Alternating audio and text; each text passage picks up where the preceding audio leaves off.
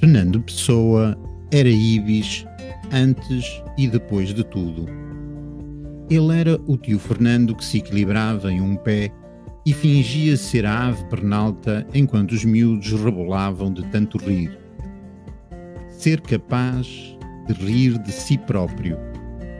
Vestir a sua derrota como editor como um distintivo é algo de sublime, só ao alcance dos que se sabem, dos que se contemplam, porque ele era mais do que ele, mais que todos os eus que ele criou e que se apropriaram dele. Ele foi maior que a morte. Ele deixou de ser para se tornar imortal. Numa terra de gente pequena, ele passou a ser o poeta, um símbolo, uma identidade que se metamorfoseou vezes sem conta, para viver mais vidas, porque uma vida é sempre pouco.